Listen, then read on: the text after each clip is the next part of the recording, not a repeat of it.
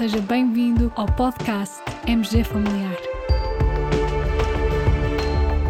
Um podcast sobre temas pertinentes que nos fazem refletir e frequentemente com implicações para a prática clínica. E damos as boas-vindas ao nosso anfitrião, professor Carlos Martins.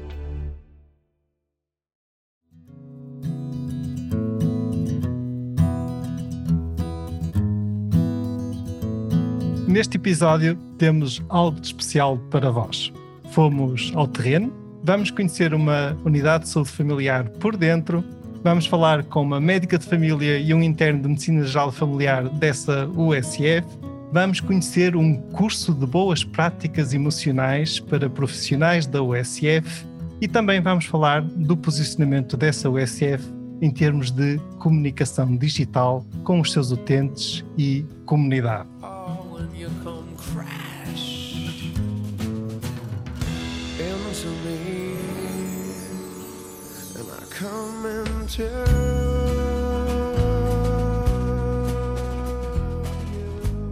Todos sabemos que estes tempos não têm sido fáceis no terreno para os médicos de família e para as equipas de cuidados de saúde primários. Já não eram antes da pandemia, com a pandemia as dificuldades acentuaram-se. Os indicadores, as dificuldades em manter a continuidade de cuidados, em manter uma boa acessibilidade aos utentes ou dos utentes ao seu médico de família, tudo isto tem sido desafiante para quem está no terreno e na linha da frente da prestação de cuidados.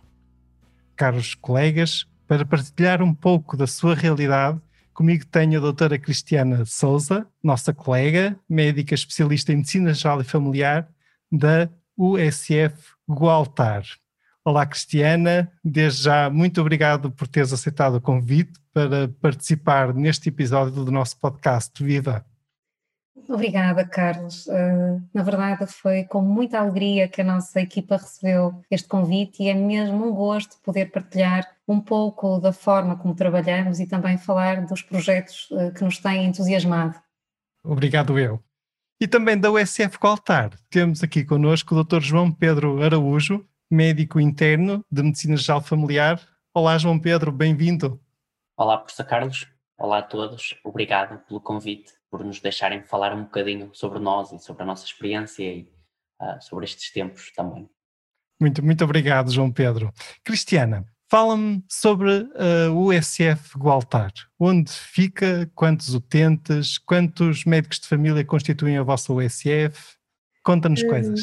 Sim, sabes, Carlos, falar-te da USF Gualtar implica falar da família Gualtar porque foi assim que este projeto nasceu entre oito médicas amigas que em dezembro de 2007 abraçaram o desafio de se organizar em modelo SF. Eh, e eu falo que é uma família porque já vamos na quarta geração desta família, em que os médicos mais jovens que têm integrado a, nossa equipa como especialistas na reforma dos que saem, têm sido ex-internos da nossa casa e é muito bonita esta transição de gerações. A nossa unidade pertence ao ACES de Braga, fica na freguesia que lhe deu o nome. O edifício 1 fica muito perto da Universidade do Minho e na transição entre uma população mais urbana e rural, o que faz com que os nossos utentes tenham contextos sociais, culturais e económicos muito diferentes. É muito interessante essa diversidade. Prestamos cuidados a pouco mais de 15 mil utentes. As nossas listas variam entre 1.800 e 2.000, é um tamanho grande de lista, como, como sabemos, exige um esforço muito grande no sentido de garantir a acessibilidade e tem sido importante eh, o espírito entre ajuda e a colaboração dos médicos internos que trabalham connosco para conseguir dar uma resposta satisfatória aos utentes.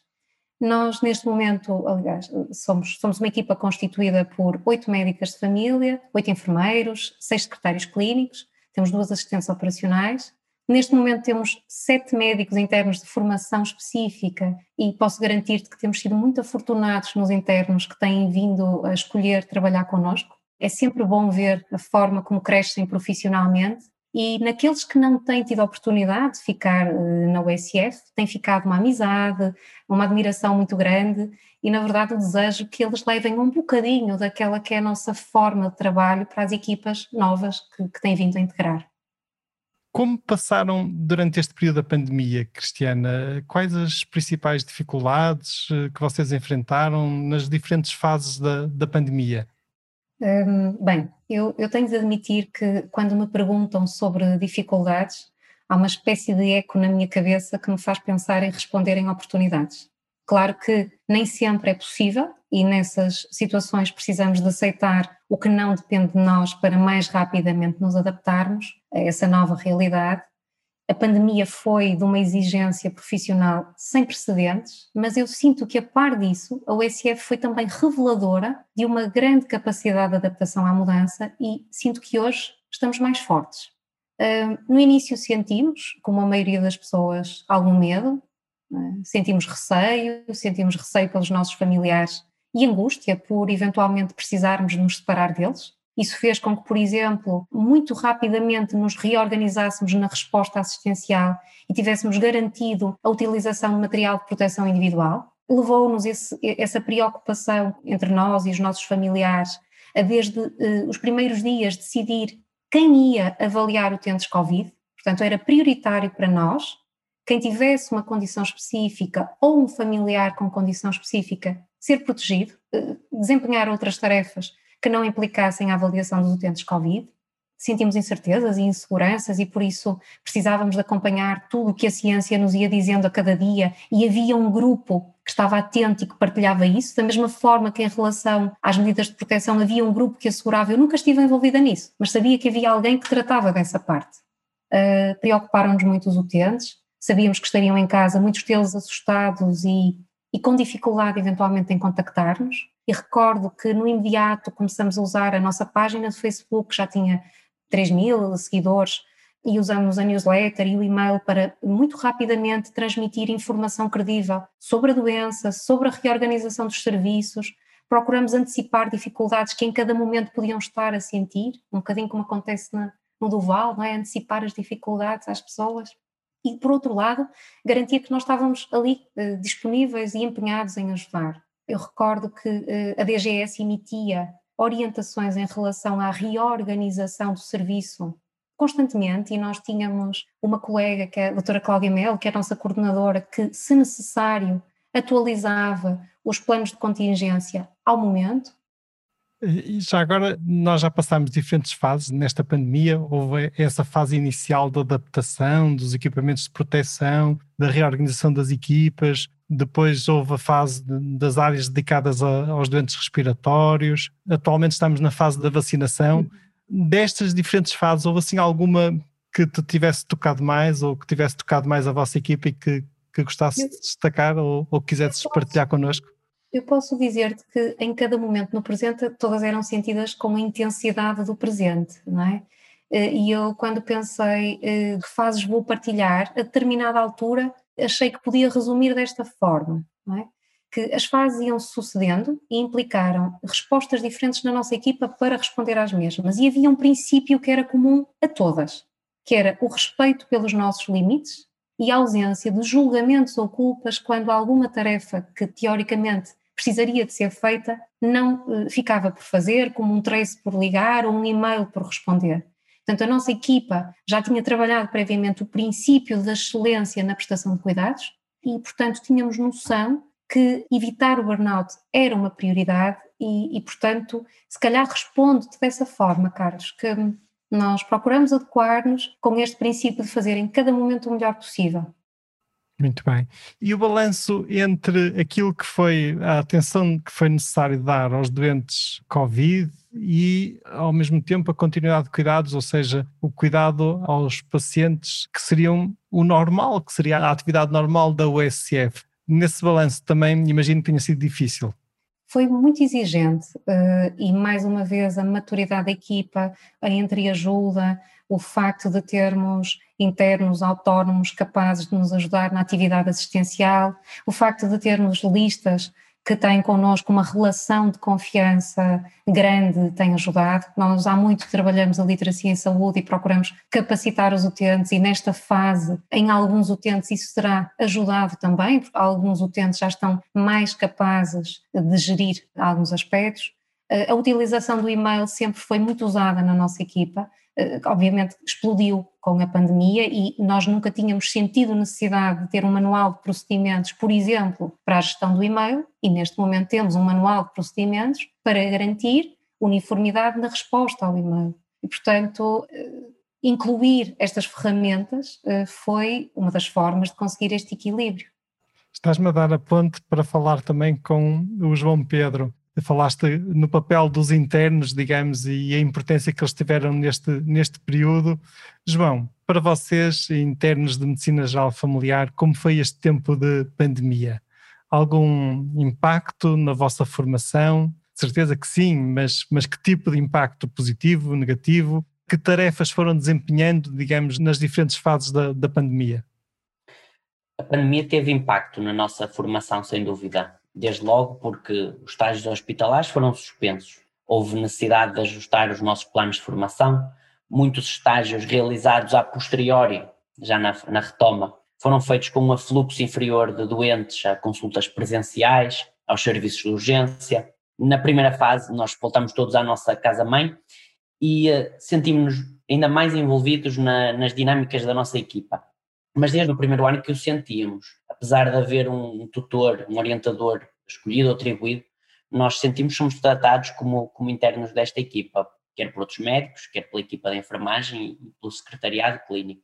Numa primeira fase, a resposta foi voltada para a orientação dos casos uh, suspeitos e confirmados de Covid-19, enquanto tudo era uma novidade. A plataforma do MG Familiar também se revelou importante para nós no, nos webinars que foram tendo voltados para a Covid-19. Muito obrigado. Uh, por outro lado, sentimos que, que as consultas presenciais que, que, sempre mantivemos, como as consultas de saúde materna, saúde infantil, era importante transmitir serenidade para que a vigilância destas populações ocorresse com a normalidade pretendida. Como internos, temos dado o nosso contributo em todas as fases da pandemia, desde a observação presencial de doentes nas ADR, cumprimento de tarefas do Trace Covid, na orientação de chamadas telefónicas na linha regional Covid Braga e atualmente na, na prestação do apoio no centro de vacinação. Durante este período todo, temos dado também contributo na atividade assistencial presencial com os nossos utentes. Obrigado, João. Eh, Cristiana, eh, sei que pouco antes da pandemia a vossa equipa tinha iniciado uma formação em boas práticas emocionais. Fala-me um pouco disso, de que consta essa formação e até em que medida vos ajudou, porque quando iniciaram esse percurso ainda nem imaginavam que vinha aí uma pandemia, não é? Não, é, é, é exatamente isso, Carlos, e nós comentamos muitas vezes na, na nossa equipa que nos preparamos para a pandemia sem saber. Uh, e hoje estamos muito gratos à doutora Raquel Veloso e à, e à Academia de Fitness Emocional que nos deram a oportunidade de sermos um grupo, uma, uma empresa, uma instituição que pôde testar este produto que eu acho que é visionário. Na verdade, repara, também há quantos anos é que tu fazes formação pós-graduada em webinars? É? Há muitos. Há pessoas que têm assim uma capacidade de ver à frente e depois há meia dúzia que vão e depois há uma altura que vai na curva de Gauss, não é? E, portanto, tens, tens tido, de facto, na formação médica essa visão.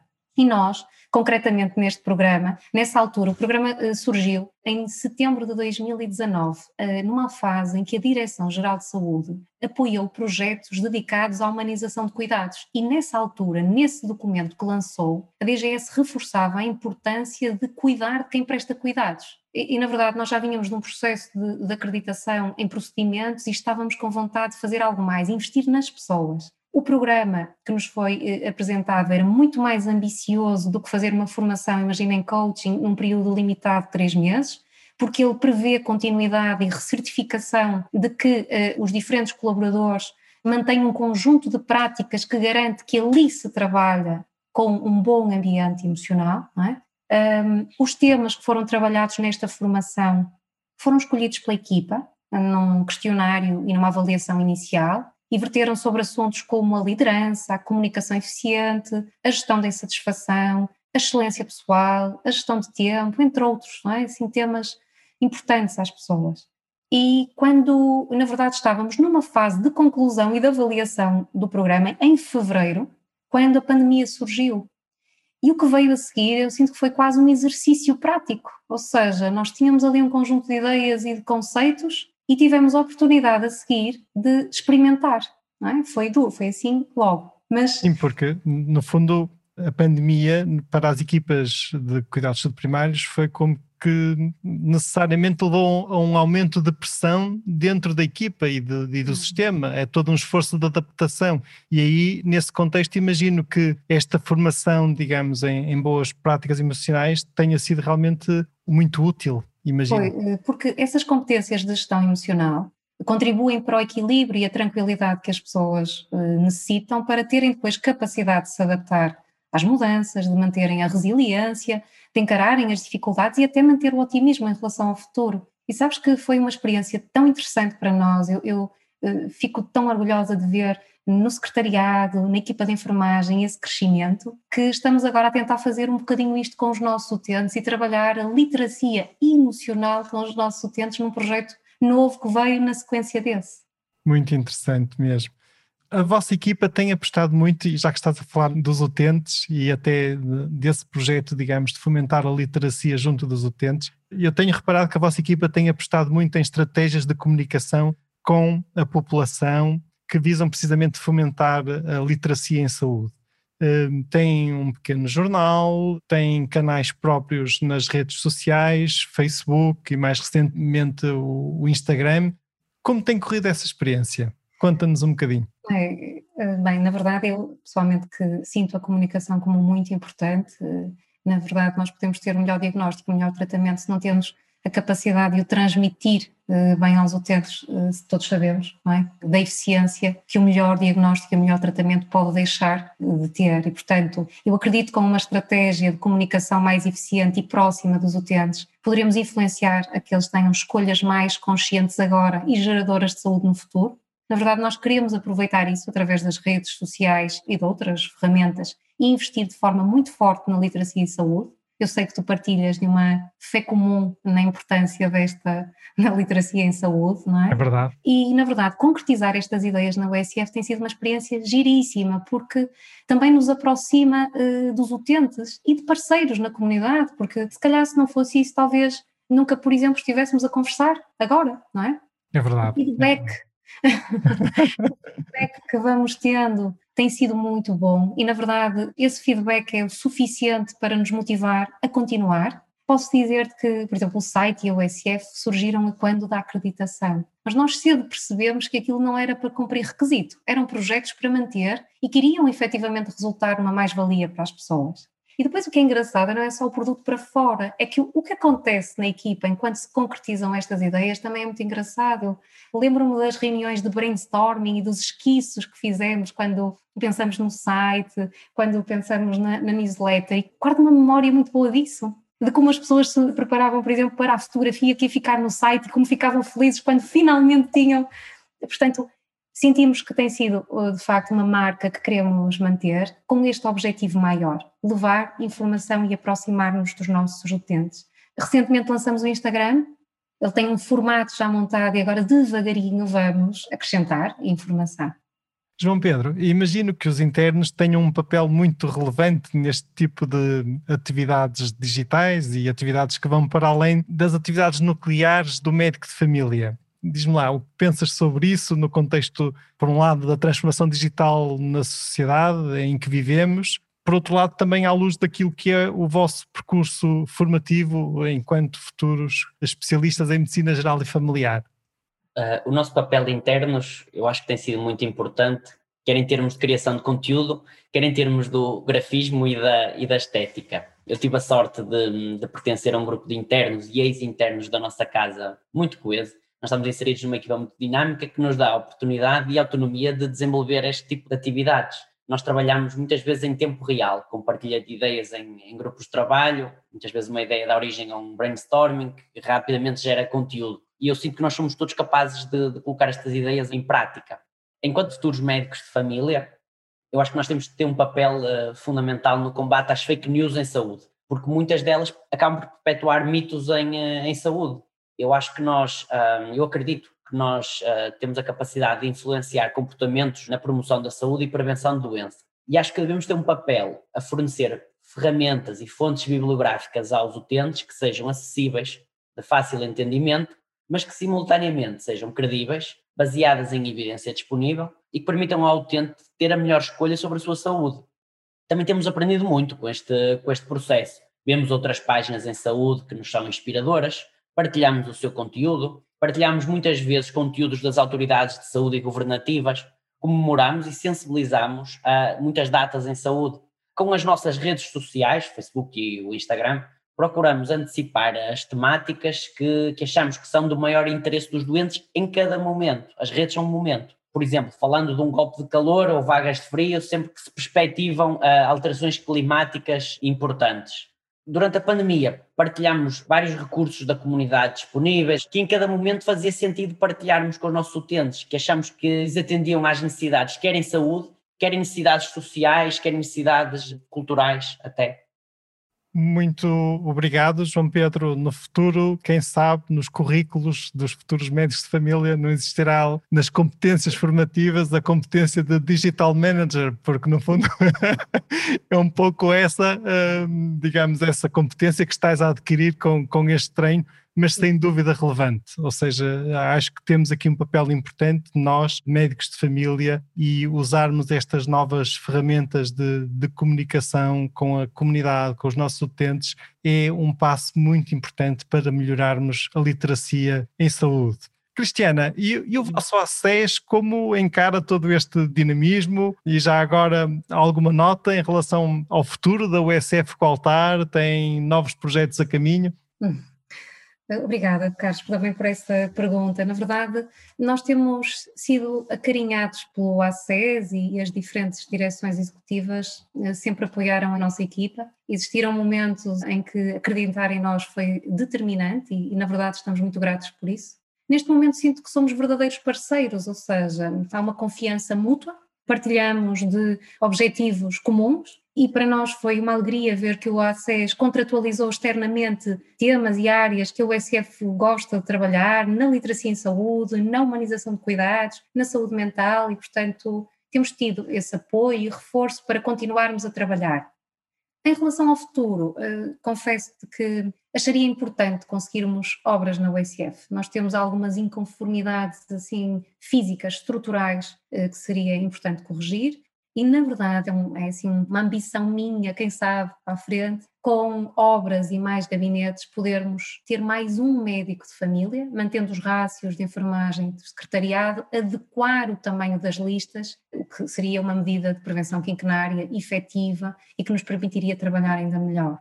Em relação ao futuro, podia falar de vários projetos que estamos a pipocar e a, e a, e a esboçar, mas se calhar aquele que é mais importante e que eu sinto que é mais importante é manter a equipa feliz, porque uma equipa feliz e motivada uh, vai ser capaz de abraçar uh, todos os projetos a que se desafiar e manter a excelência na prestação dos cuidados que queremos uh, para os nossos utentes.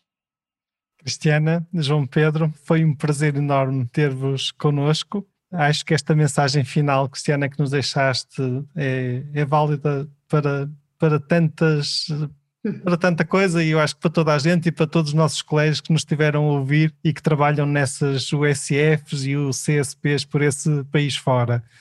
Muito obrigado mesmo por tudo que partilharam com os ouvintes do nosso podcast e espero encontrar-vos por aí noutras atividades e noutras iniciativas no futuro.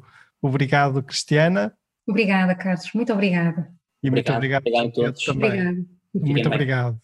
Com este episódio Partilharemos um link para acesso a fotografias da USF Gualtar, da sua equipa, os links de acesso aos canais da USF Gualtar nas redes sociais e, como sempre, gostamos de ir para além da medicina.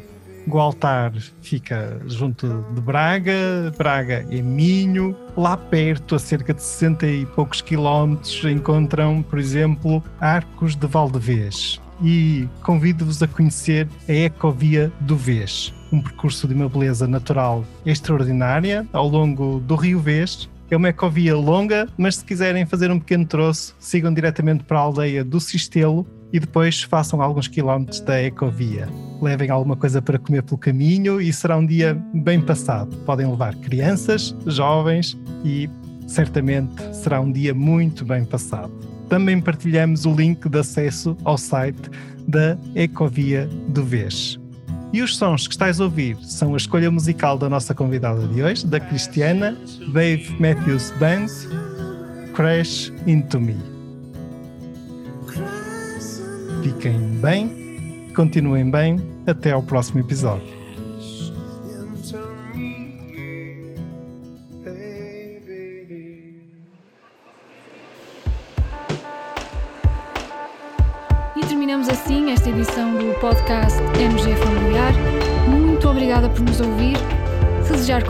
Sua leitura, muitos dos conteúdos abordados neste podcast estão disponíveis em www.mgfamiliar.net. Até ao próximo episódio.